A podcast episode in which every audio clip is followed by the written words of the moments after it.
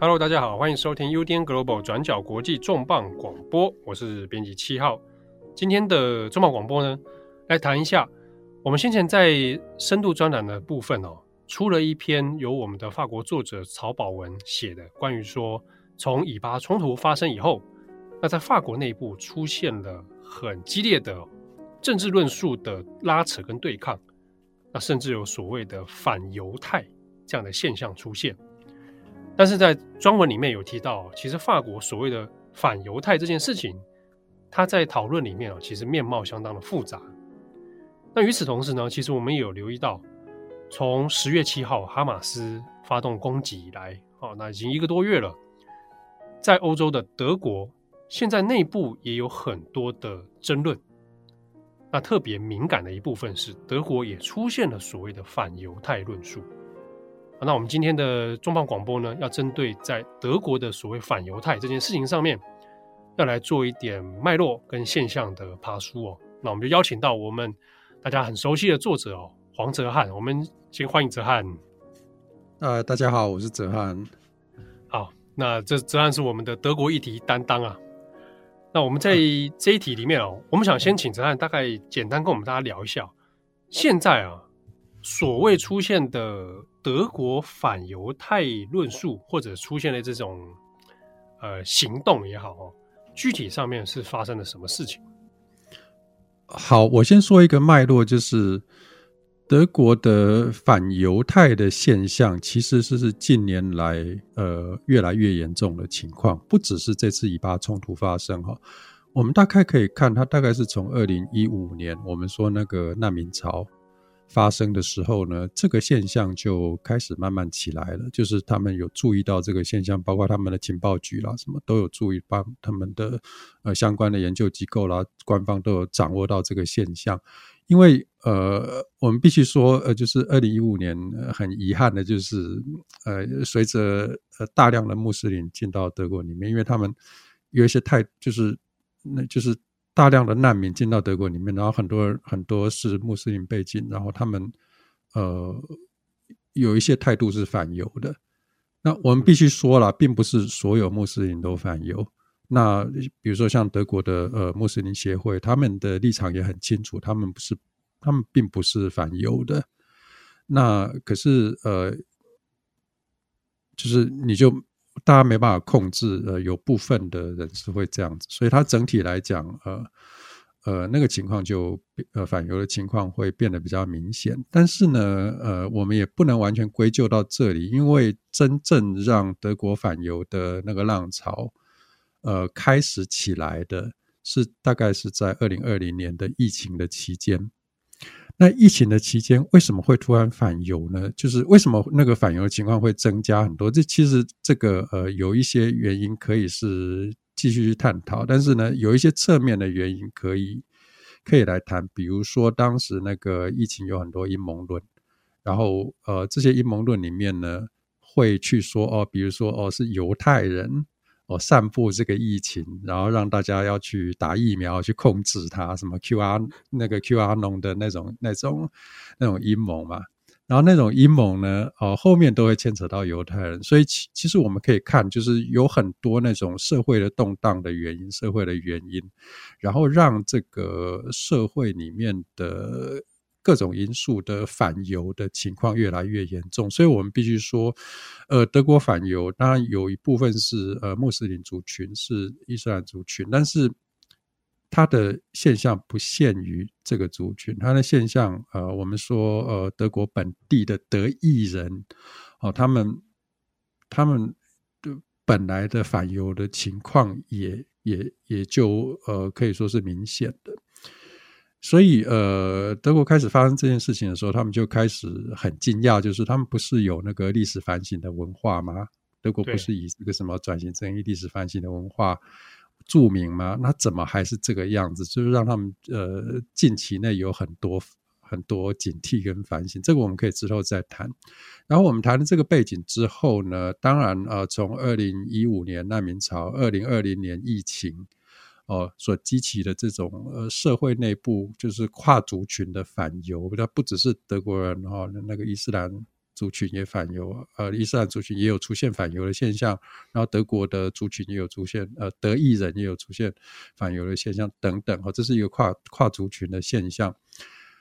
那在今年的十月七号，以巴冲突开始就点燃了这样子的情况，啊，这个情况又更严重了。所以从十月七号以来，哈，全德国。嗯，开始呃区分成那个挺乙跟挺八的两种立场嘛。嗯、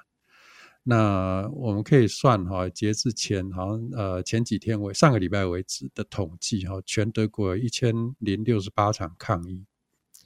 全德国累积从十月累积到十月七号有登记的，有登记的，有官方统计的啊，没有官方统计那那额外算那。全德有一零六八场抗议，挺以的挺以色列是五百五十三，挺巴的是五百一十五，所以是差不多。但是人数上挺巴的会比较、嗯、那个浪潮会比较大。哦，就就是我呃场次基本上差不多，但是以人数来说，挺巴勒斯坦比较多。对，挺巴勒斯坦通常你可以看到，比如说上千人甚至上万人。然后挺以色列的也有上千上万的，也有几场是这么大。可是有一些，比如说去哀悼以色列的平民被杀害的行动，可能只有几十个人或十几十几个人。所以相对来讲，挺巴的声浪是比较大一点。那在这里面呢，因为挺巴的声浪相对的大，那他的示威游行就出现了，嗯。比较频繁的所谓的反犹的违法行为，我们知道德国是法律上是禁止反犹太的哈。德德国的立国基础有义务要保障那个犹太国家的生存的权利。这并不是说德国政府呃以色列政府怎么样，呃德国政府都有义务支持，不是这样，而是说他有义务保障那个以色列这个国家的生存的权利，就是说他不能够反对。呃，以色列政府呃的呃以色列国家的存在，然后也不能够去呃容忍对犹太人的仇恨。对，这是这个是基于这是基于历史上面后来的对基于历史修正啊。对，所以那个我们呃前梅前前任总理梅克尔他就有说过嘛，他说这个呃去保障犹太人的生存权利。或者是去反对反犹的声浪是德国的国家利益，嗯，他有这样子说过哈，所以呃，这是基于这样子的历史的基础。那可是那呃，在这样子的情况之下呢，去违反德国的那种呃反反犹的这种精神的违法行为哈，十月七号以来，大概有三千零三千一百五十件左右。截至上个星期的统计，仇视犹太人的行为，对，那在德国的这样子的违法行为有三千多件，那这中间包含说，比如说破坏，去破坏啦，然后或者是在呃游行中去喊出仇恨犹太人的口号，哦，比如说他们说要什么轰炸塔拉维夫啦。然后骂是犹太人去死啊，或者是说犹太人是这个杀童者，空袭，然后还有那个医院的那个情况嘛。对，那因为我们知道以前有一个很久以前，上个世纪、上上个世纪有一个，他们那时候的假新闻说犹太人会献祭小孩，这是当时的反犹的阴谋论的其中一个很重要的原因。那这个就连接到过去上上个世纪的那种那种假新闻。对，所以非常的敏感。这这个这个标语说犹太人是杀童者。对，日常的呃反犹的情况其实蛮严重的，就是呃现在也有不少犹太人会觉得他们在德国的生活受到基本的威胁，比如说包括尤其是学校，我们知道呃现在台呃呃德国的学校。里面的反犹的情况，嗯，比较明显。年轻人年轻世代相对于他们婴儿潮，就是大概五六十六十岁以上的世代而言，年轻的世代是嗯嗯呃，对于就是他们对以色列的呃以色列在加沙殖民的政策，还有以色列对有呃对巴勒斯坦人的政策哈，是多所批判。然后这样子的批判呢，呃会。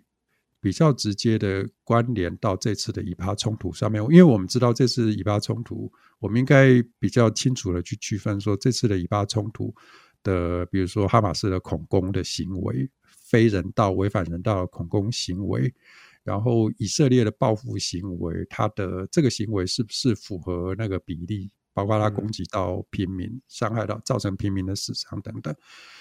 这呃这样子的战争行为，我们呃。应该严格来讲，要跟过去的，比如说呃，以巴之间的纠葛，然后还有以色列呃，怎么样隔离巴勒斯坦人做一个区分，就是你你前面那件事情不能证成后面这件事情，不能说呃，你以色列过去对有呃对巴勒斯坦人怎么样，所以你这次的你平民受到哈马斯攻击，你就就应该要对怎么样怎么样，就是彼此不能当做后续这些现象的这种。正当理由啦，对，因为德国的舆论都在呼吁说，我们应该要分开来慢慢，就是分开来检视，但是你不能够直接这样子。但是，呃，现在德国的这种，比如说在社群网站上面，然后很多是这样直接连接这两方面，所以就造成说，哦，你挺挺挺以色列就是怎么样，哦，挺，然后这个挺巴勒斯坦就怎么样，就是那个黑白分明的很清楚。然后我们知道在，呃年轻的世代，尤其受到社群上面的影响，那我们就可以看见，呃，相较于德国的呃中老年世代，年轻世代会比较对，因为他们对呃以色列采取批判的立场，所以以色列的这样子的政策，包括殖民加沙的政策，还有隔离的政策，呃呃有批判的立场，所以他们在这件事情上面呢。哦，就有时候比较难以，我不是说全部，我是说有时候比较难以跟呃会被德国社会判定为反犹的言论区分开来。就他在批判以色列的同时，哦，他会把很多事情连接在一起，比如说他就可能挂挂钩到等于是犹太人的行为，对，等于是犹太人的行为，那或者等于是只要是犹太人就会等于这种以色列的行为，嗯、对。对，他把那些光谱全部都揉成一直接单一一片这样子。嗯，对。然后这个情况，尤其在现在德国的学校更严重。然后在德国的学校，我们知道有一些德国有一些城市的某一些区的学校是很多伊斯兰裔的学生，也、嗯、因为这个呃，二零一五年以来的几波难民潮，哈包括呃，包括当时的叙利亚难民潮，还。的的关系，那我们知道叙利亚难民潮里面很多巴勒斯坦人，就是他们有的巴勒斯坦很多是先流亡到叙利亚，然后再从叙利亚流亡过来德国。哦，那他们我们当然也可以理解啊，就是他们的生活经验里面受到以色列政府的过去受到呃以色列政府的长期压迫，所以他们对以色列会采取相当批判的立场。然后这种情况在德国，呃，就是德国有一些城市的的那种移民局或者是社会融合局，他们都发现到一个现象，就是说里面的这样子的学校的里面哈，那种对犹太学生的暴力，不管是呃肢体的暴力或冷暴力的情况会，会比较明显。我我有个疑问呢，就是比如说我们要辨识所谓的啊穆斯林的时候。哦，那我们在在外观上面可以用很多方式去辨识出来。那辨识一个学生是犹太人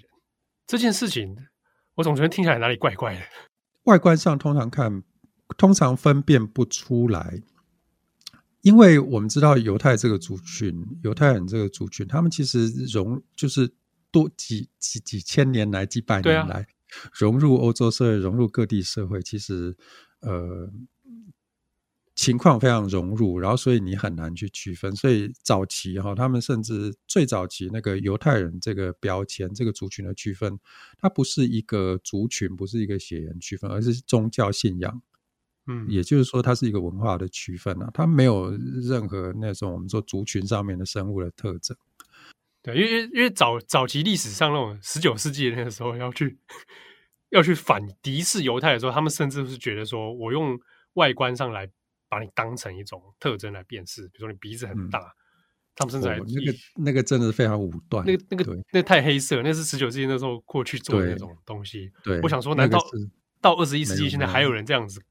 没有没有，现在除了呃，在德国社会，除非你表明身份，或者是说看名看姓名名字，对不对？名字对 姓名里面有有呃呃犹太犹太式的姓名。对，嗯嗯，除非是这个样子，那所以这个造成一个，也造成一个现象了，就是说犹太人，呃，这个族群在德国的社会里面相对不被发。相当相对不会被发现，就是通常不会有人一个一见面然后开始见朋友就跟你说我是犹太人，不是这样，除非除非你真的是从他的名字上面辨认出来还是怎么样。所以呃，这这出现一个问题就是呃，德国社会的犹太人哈，在身边甚至是在他们生活的周遭是隐形的。相对隐形的，然后所以你你就一般人就不太会去注意到哦，原来我身边有犹太人。所以我看到一些犹太人的访谈，就是说他们在德国社会里面呢，嗯，呃，通常被没有被注意到，然后通常说哦，跟人跟朋友表明说哦，我是犹太人，对方的反应说哦，你是我这个呃交友圈里面第一位遇到的犹太人，通常是这样。那事实上我们知道并不不太可能是这个样子，就是说。最可能的情况是，人家没有跟你说他是犹太人。嗯，对。那所以在这里面呢，呃，我们知道德国日常还是有一些呃反犹的情况，比如说我们说日常的反犹，比如说他们说 Jude，Jude 是那个呃德文德文里面的犹太，Jude 是骂人的脏话，有时候骂人是骂 Jude。哦，把这个当脏话？对，把这个当脏话。那所以就是你当面在一个不是没有表明自己身份是犹太人的的朋友面前骂这样的脏话，你就可以知道那样对方的心情是怎么样。对对，那这种情况在德国一直以来，虽然我们说德国有这个历史反省的过去啊什么，其实这个反犹的日常的现象在德国一直隐隐然的存在，只是呃这几波哈，呃近年来这几波这个危机跟冲突哈。把这个现象要重新带出来，而且我觉得蛮奇妙的是说，当然也可能连接到过去，呃，欧陆这几年这种极右翼的兴起。嗯、那，嗯，反而我放到这个犹太反犹太脉络里面的时候，又觉得这个光谱其实连接起来是很复杂的。对，对啊，比如说，呃，过去呃，我们以法国来讲好了。法国过去里面讲到反对于犹太的敌视敌意比较高高涨的，可能是通常比较是偏极右翼。可是他在最近的议题里面，反而对犹太议题呢比较收一点。嗯，好。然后过去我们讲说，哎，只会在意巴勒斯坦人权问题的很多是所谓我们比较讲的左派。对对，可是，在现在状态里面啊，他开始有的人去支持巴勒斯坦的状态下面。变成出现敌视犹太人的，嗯，好，这种又这种好像不那么左派的行为出现了，嗯，就这个光谱跟我们用很难，已经没办法用过去那一个、嗯、那种左右的光谱来看待现在的这种状态。对，我补充一下，就是大家我们说在台湾说的左右派，其实相当的笼统，嗯。就至少我们最粗略、最粗糙、最粗粗糙的区分，也应该要区分说，呃，老左派、新左派，然后老老右派、新右派。呃，其实我必须要说了，就是左右这个标签，在我们现在的当下哈，越来越难用了啦，因为它不能够涵盖，不能够呃精准的去描述现在的政治的现象。但是呃。我发现到在台湾的舆论里面有一些习惯，就是很笼统的去说左派都怎么样，右派都怎么样。啊、我觉得这大家应该要注意这样子的用法，这并不适合。而且，你如果摆在德国的脉络，我们先不要说其他国家，这摆在德国脉络也也非常的不适合啦。那。但是我们呃，因为我们没有别的标签了嘛，所以我们还是得多少得用左右派这样的标签。所以我们必须说了，在德国有点类似像你刚刚说的情况，就是传统上我们说那种呃极右翼会倾向是反犹的，嗯，然后可是极右翼他不止反犹，他也反对伊斯兰，他也有恐伊斯兰嘛，也有恐伊斯兰嘛。所以，呃，极右翼不管怎么样，就是他就其实就是一种排外的，就是一种排外的态度，对，所以他会反犹，然后也会反伊斯兰，然后他看到伊斯兰去反犹，哎，他就见猎心喜了嘛，就是说啊，你们这些人果然是对啊，都是应该被我们给呃遣送出境的的的人，所以我们啊，我们这个他们会主张说，哦，我们接接纳太多呃伊斯兰的移民哦，所以应该要被。你们应该要被遣送出境，这是极右翼的态度。那左翼的态度呢？我们说左翼应该是呃，在这边说的左翼，我应该是把它定义在比较那种传统的老左派或者是老马克思主义呃马克思主义这样子的的立场。比如说他的光谱呃，在德国的政党的话，就会是迪林克就是左翼党。而我们知道，在德国的左派还有其他的，比如说德国绿党里面相当大一部分也是左派嘛，然后德国的社民党也是左派嘛，对不对？然后这个你你不能混在一起讲。我们说社民党左派、绿党左派跟左翼党的左派是天差地别，哎，对，三个人都长不同不同的样子。对，然后。对啊，你不能说呃，把他们都打在一起说是左派，就是台湾有一些舆论，基本上我听起来就像跟你意见意见相左的，就叫左派。对，所以我觉得应该要区分清楚啦。然后我们在这里说的左派，接下来说的左派是呃德国，尤其是像左翼党这样子的左派。嗯，左翼党这样子的左派呢，呃，他们在这次的呃以巴冲突里面，呃，相对明显。非常明显的是站在挺巴勒斯坦的立场，然后挺巴勒斯坦的立场其实呃也很能理解，就是他们去针对以色列殖民者的以色列政府哦，以色列政府的殖民的行为的批判，所以他们会因为批判以色列殖民政府的呃殖民呃以色列政府的殖民行为，然后就挺巴勒斯坦，然后在这样的情况之下，他们是。是，他们就会呃呃比较快的，比较快的去过渡到一些呃在德国社会里面会被判断为反犹的言论。我必须强调，在德国社会里面被判断为反犹是一个呃限于德国社会的现象，因为我们知道德国过去官方还有这个社会主流对于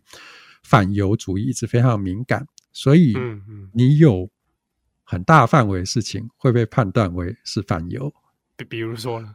比如说，在一些呃不在一些呃粗糙的情况下，你如果批评以色列政府，甚至就会被贴上反犹的标签，被被部分的舆论贴上反犹的标签。所以他们在这里是那个 censor 的敏感度是很高的。他不一定是整个社会的舆论都因为这样子去批你反犹，而是你就会看到有一些部分的舆论、部分的 KOL 或者是部分的呃媒体评论。比较，他可能他的态度可能比较比较呃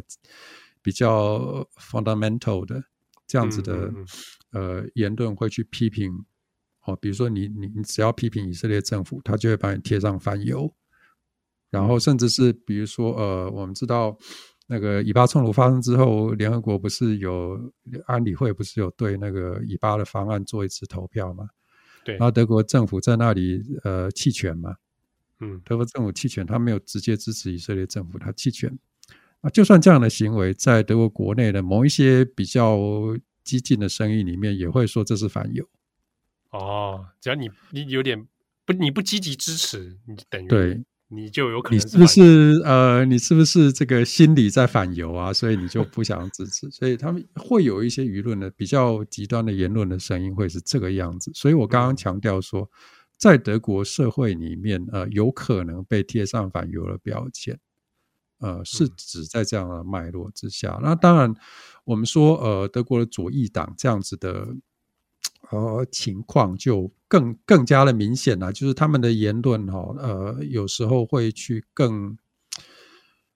更直接的批评以色列政府，甚至以色列人，甚至犹太人，然后呃，这种情况就会更加严重。那德国的左翼党也参与了呃。呃，这一阵子许许多多的呃挺巴的示威，我们看到挺巴勒斯坦示威里面都可以看到他们的旗帜，还有包括他们的参与者，嗯、然后他们呃会有一种嗯，就是我看到这个他们在辩论的时候，就是德国社会德国，比如说德国谈话性节目在讨论的时候，会呃呃有一些专家跟学者都指出，就是。呃，这样子的立场会有点矛盾，就是他们，嗯，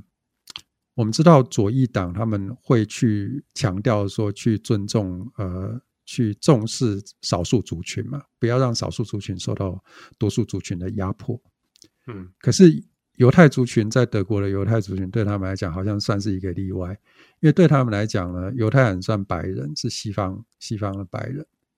然后而且是特权阶级的少数。所以在这样的脉络之下呢，他们呃呃有时候看到，就是说在比如说在呃挺巴的抗议里面看到一些反犹的言论，他们反而会怎么样？有一点睁一只眼闭一只眼的感觉。所以这也是呃经常会受到批评的地方。我不是说所有的左翼党的支持者都这个样子，但是你你在一些呃路上的抗议里面，你确确实可以看到类似的嗯。有一点双标的行为了，嗯嗯，我是说说说反犹的部分是这个样子。我们必须声明一下，我们在这里说德，我们这一集聊德国反犹，并不是说呃呃，因为我们这集会我的主题是德国的目前的反犹的现象嘛，那并不是说我们挑选这个角度，就是说哦、呃、要去支持呃呃是以色列或者是怎么样，并不是这个样子。对对，我们其实谈还是。呃，其实，在事件之后，在各个国家，其实包含不要只不不管只是欧陆哦，在北美、嗯、北美各大校园到现在都还是都还有蛮激烈的这个对抗。嗯、然后我们先前有有朋友在在美国的大学念书，然后他现在也在教课，就说前一阵子很多学生就开始罢课，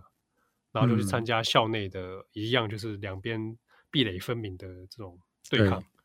对对啊，那在美国校园里面也有出现这种、嗯、啊，你你就是就非黑即白啦、嗯、啊，你去挺以色列，那你就是怎样怎样啊？对，你如果支持巴勒斯坦，你，你就等于支持哈马斯。对，然后你批评以色列的呃殖民政策啊，你就是支持哈马斯。哎，对，哎，好，所以就会把东西就直接很化约的变成一种二元对抗。对。对然后，其实这些二元对抗在德国的讨论里面呢，呃，很讽刺的是，这些二元对抗都不能够代表真正犹太人跟真正巴勒斯坦人的声音。在德国的，对，在至少在德国的，我看到的现象是这个样子。那包括他们很多这次除了各种站队的抗议、社群网络上面的叫骂之外啦。嗯，呃，他们的媒体也请了非常多的呃犹太人、犹太背景的、巴勒斯坦背景的啦，然后呃伊斯兰背景的人去去上谈话节目，然后或者是去访问啊，去报道，但是。呃，就我这样子看好几轮下来，因为他们从十月七号到现在，德国每天都在吵这件事情，每天德国的政论节目每每天都在每天讲，几乎每天，你每天都可以看到有一个政论节目是在讨论这个，然后特别有一些政论节目，它是。或者谈话性节目，类似那种，呃，像我们公司有话好说，有话好说这样子的谈话性节目哈。那个我会说是这个德国公司的有话好说，德国政德国公司的类类似政治性谈话节目，它近好几周以来就几乎每天都在谈这样子的话题，然后邀请不同的来宾哈。啊，但是从这些来宾，他们来来宾也来自啊、呃，也是以色列，可能他是这个。犹太人，啊也可能是，呃，也有巴勒斯坦人，然后或者是其他的呃伊斯兰背景的的人，嗯，他们其实都给再给大众一个讯息，就是我们所看到的这些争吵、黑白分明的争论不休、站队的言论，基本上很难代表，很难代表呃，这背后就是犹一呃犹太族群或者是巴勒斯坦族群的声音。嗯，因为他们基本上来讲，并没有那么极端。他们当然有自己的立场，但是他们没有那么极端，然后他们也。不会，就是说，呃，比如说以色列人跟犹太人，或在在德国犹太人，或者是呃以色列人，然后跑到德国来来的以色列人，他们其实很多都对呃以色列政府当前的那个纳塔亚胡的政权，对啊，很批判的态态度啊。对啊，我这边可以补充一点，就是在在哈马斯事件之前，纳塔亚胡的选情其实就蛮不妙的。对。他内部内部的压力其实很大，对纳塔雅胡政府的这个批判本身就很就很强烈。那这次以巴冲突发生之后，他的那个虽然以色列的人民是呃团结在一起对抗哈马斯这个恐怖组织哈，因为恐哈马斯这个恐怖组织，它除了非人道之外，违反人道之外，嗯，它的宗旨还是要消灭以色列这个国家嘛。对，所以呃，以色列公民就团结起来啊，那。但是他们并这个团结，并不代表他们支持纳塔亚胡政权。就看到很多以色列人都这样子表达这样子的立场，甚至我看到前几年看到一个呃呃以色列学者的访谈，他甚至评估说，现在有七八成以上的以色列人，虽然我们不知道现在的呃民调的数据，现在也没有这样的民调数据，但是他的评估是七八成的人会会。认为会认为，呃，一旦停火之后，纳塔雅胡要下台，嗯嗯，其实他是反对，对他们是反对纳塔亚胡，那，因为当然有很多原因啊，包括包括这次呃，纳塔亚胡为了要呃，他们国内的所谓的那个呃宪法改革，那种违反呃法治国家的宪法改革等等哈，呃，就忙于这这样子的内斗，然后忽略了哈马斯的这次恐攻啊，所以。嗯、呃，很多批判呐、啊，嗯，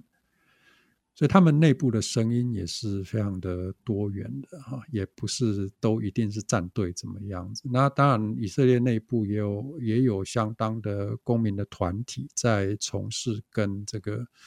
巴勒斯坦呃和解，包跟巴勒斯坦人这个和平相处的运动，然后反反过来看巴勒斯坦这边，当然也是这个样子。那尤其你要把巴勒斯坦人都等同于哈马斯的支持者，那更是无稽之谈了。嗯，对。总之这个问题是相当复杂的啦。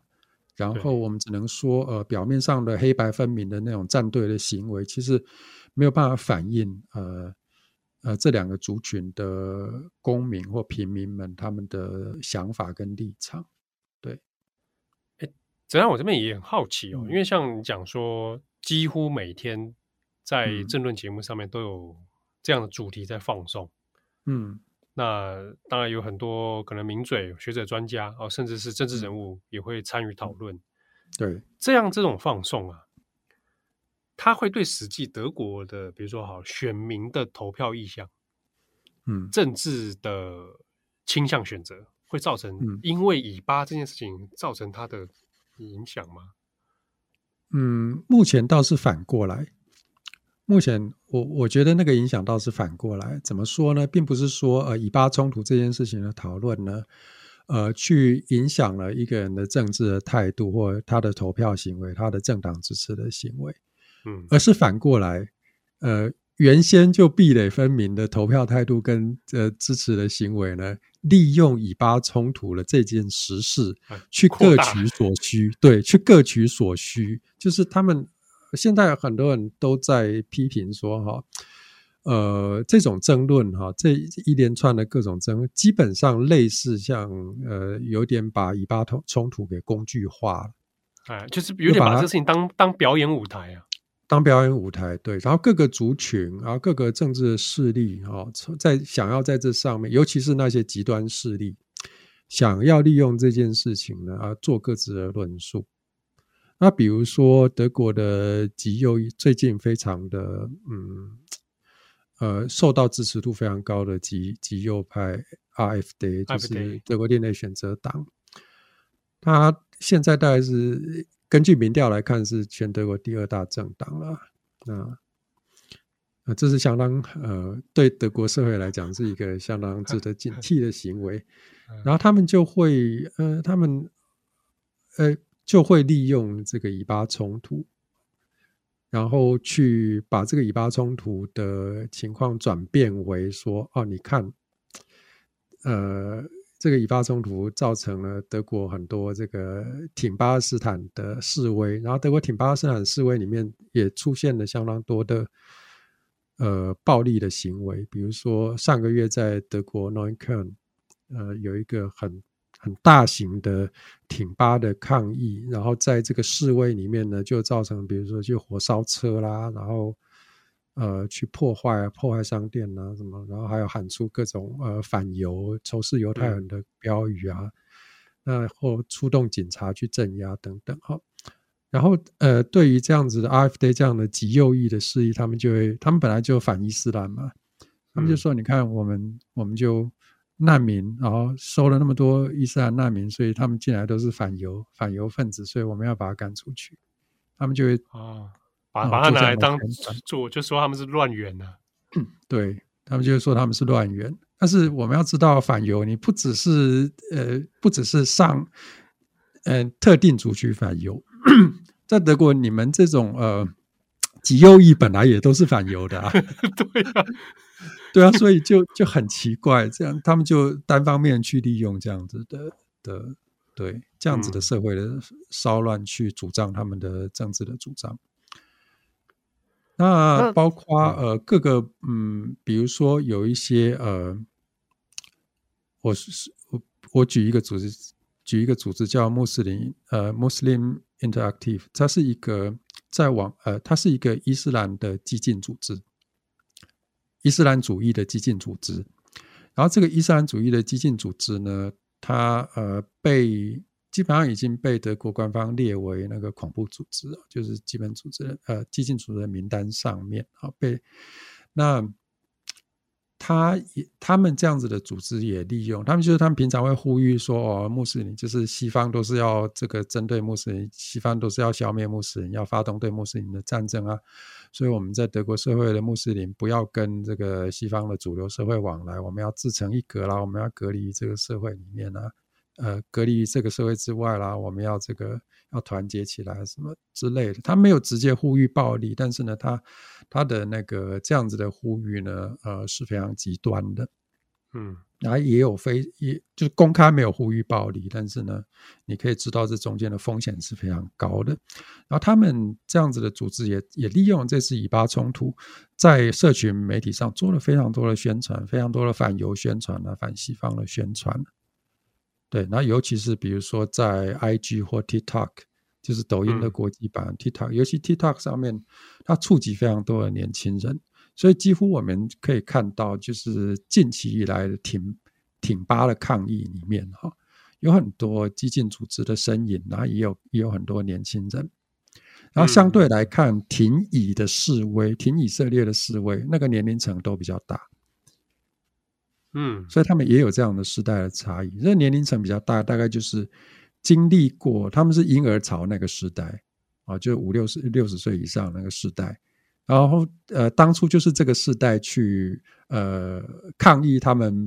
父母那一代啊，他们父母那一代是那个犹太屠杀的，可能是犹太屠杀的帮凶啦，或者是可能犹太屠杀的这个沉默者啦啊。然后他们有经历过当时的这样子的呃。嗯，就我们说那种历史反省的抗议，所以这个时代在呃挺以色列的呃态度上会更加的明显，相对于后面呃比较晚进的年轻的时代。对，我也很好奇一点是，因为比如说哲翰讲到说，哎，其实这样论述讨论，那在新闻媒体上面很多，那政论节目里面啊，我们讲到德国版有话好说，也有很多的这种。我们讲它变成一个舆论沟通的桥梁，嗯，很多人在试图用媒体作为一个不同声音对话的这种搭桥者，好了，嗯，那这种效果，嗯，真的对于德国公民社会，我们现在讲到大家现在舆论社会里面，的理解，哲瀚、嗯、你自己的观察，嗯，你觉得是有正面帮助吗？是真的是大家哦，因此这样子大家有更理性的讨论，嗯、然后状态不至于到失控，或者不至于到恶化。嗯，我觉得状态是越来越恶化。那你要说这样子的讨论，呃，能能不可能不能扭转局面？我目前看起来是比较悲观的。但是我必须说，他扮演了一个非常非常重要的角色。他是一个最后的守那个底、守住那个底线的。虽然有不断的很多力量正在突破这个，试图突破这个底线，但是 德国社会。呃，德国的舆论跟德国公民社会有很强大的力量守在那个底线。那我们必须说了，呃，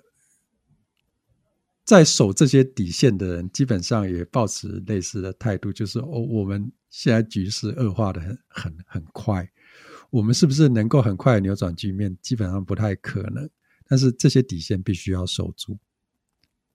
那。我们知道哈，因为呃近年来极那个极端化的关系，还有这个各个身份族群冲突，呃更加严重，特别是在那个社群媒体的呃的加成效果之下哈，那种对立的冲突更加的严重。嗯、那我们可以发现呢，其实哈。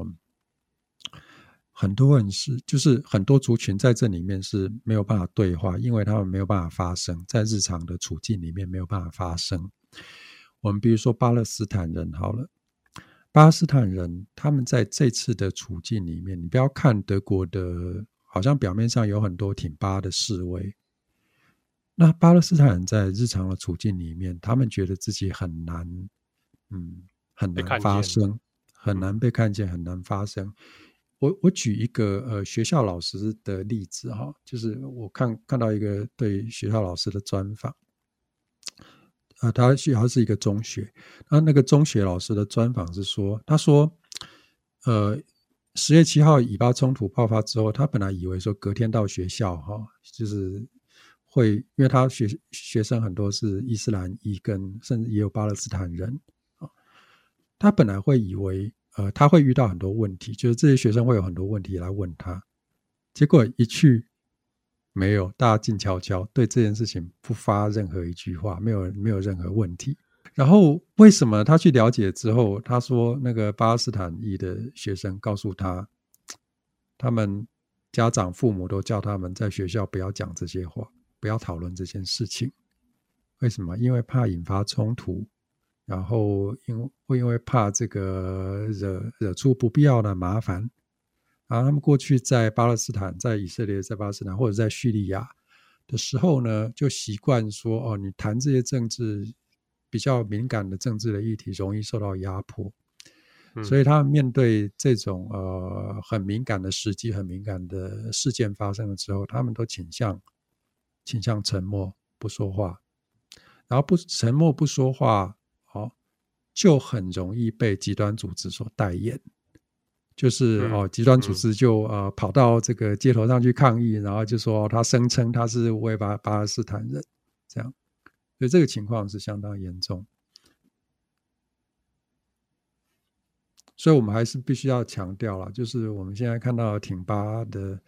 呃很多极端的声音，我们。当然知道，挺巴的抗议里面有一些是追求人道，有一些是主张人道，有一些主张和平人道。嗯、这个部分呢，当然我们呃呃，这个部分当然就没什么好谴责的。但是我是说，呃，应该谴责的是那个极端的声音啊。然后这个极极端的声音，极端的声音，事实上是没有办法代表呃以色列呃那个巴勒斯坦这样的族群。对，或者他他借由这个事情别有用心啊。对，别有用心，但特别是那些极端组织想要借此来扩大他们的组织规模的。嗯，今天非常谢谢哲瀚带给我们在德国的第一手观察。对，非也非常谢谢，因为这这是一个很很难，其实很复杂的议题，很难，就是脉络很难理清楚。对。希望大家心平气和，慢慢的哦，多参照一些资讯，慢慢不要太快，呃，想要说我判定谁是好人，谁是坏人，对。这样。因为其实就坦白讲，就是从事件以来哦，嗯、呃，不只是我们转到国际了哈，有很多做相关国际新闻的媒体，其实都看从留言，台湾的那个读者留言就看得出来，那个连这种撕裂对立的高高涨，在台湾读者身上也有、嗯、也有看见。嗯，那我我我们自己也有网站 FB 或 IG 也会收到私讯啊，就会他整个人会对这个事情就有他的一些看法哦，就会开始嗯，不同光谱的人就会涌进来哦，然后开始指责说、嗯、啊，你是不是怎样，你是不是那样，嗯，对啊。可是这些讨论说真的，就你不管怎么去解释哦，好像都有点脱离大家想要对事实认知的这一种理解，对，就是。看的越多的事实，你就越难去，呃，黑白分明、一翻两瞪眼的去做出一些是非判断。对啊，就是说，大家很多人想要求的是一个善恶懒人包，你知道？对，善恶。请你马上告诉我这个故事谁是好人，谁是坏人？对啊，就是中场看一出电影，然后你不知道前面的剧情，然后中场进去一坐下来就问旁边谁是好人，谁是坏人，这样。对，对啊，那这个真的的确对于。脉络的理解啊，这个不是很有帮助。因为我看到相当多的巴勒斯坦人跟相当多的以色列人啊，他们在讨论这件事。比如说上，我当然主要是看在德国媒体上面，他们如果上德国媒体的话，他们的讨论基本上是都是呃，你要问他们的立场，他们其实也很很对这件事情也很很多人是很犹疑的。很多人是很挣扎的，比如说问一位以色列学者，哦，这位以色列学者他也是平常就是批评那那个纳塔雅胡政权，嗯，然后他就说，对于哈马斯，他们当然希望消灭哈马斯啊，当然希望呃能够这个这次能够消灭哈马斯，但是要但是呢，呃，这样子做会以加萨的无辜人民作为牺牲代价。然后，可是呢，如果要停手的话，你马上让哈马斯有喘息的权利的的的时间，喘息的时间。他们又同时又去呃扩张军备啦，然后又去继续压榨这个加沙的人民。那他们也不希望这个样，所以你所以呃有一个节目的主持人就问他说，有一个记者就问他说，那你你你觉得以以色列政府应该怎么做？他说他也不知道。他说我这样讲可能会很不受欢迎，我的言论可能会很很不受欢迎，但是我真的不知道。该怎么做？嗯嗯，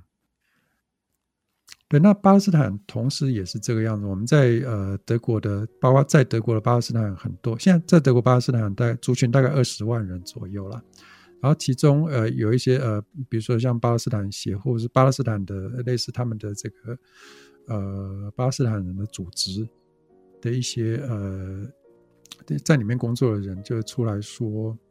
他们其实并。没有人，没有人，就是他们很不希望外界把自己跟这个哈马斯画上等号，因为他们并不支持哈马斯，然后他们也不认为说屠杀屠杀以色列人是对的，他也不会因此欢呼，然后他们要的只是一个和平，然后要的只是一个他们基本的权利，嗯。对，然后他们就说：“难道我们这些呃，在空袭中，当然他们会说，当在我们在空袭中，我们牺牲的这些小孩都都都不算吗？都不值钱，人命都不值钱吗？”嗯，他们说他们去批评空袭的行为，他们呼吁呃以色列停止空袭的行为，不代表他们支持哈马斯。然后，可是当然我们可以对照刚刚的以色列的那位以色列人的的意见，然后就说：“对啊，我们要停止空袭的行为。”可是，是不是因此就让哈马斯有喘息的空间？所以，这中间那个那个，这是这是两难的选择。没有人可以一刀两断的去说，我就一定要怎么样，我就一定要怎么样。这样，对，嗯，所以这是一个很很复杂的问题。好，今天非常谢谢哲瀚，也谢谢七号愿意我们一起来谈这个这么复杂的。好，那转角国际重磅广播，我们下次见喽，拜拜，拜拜。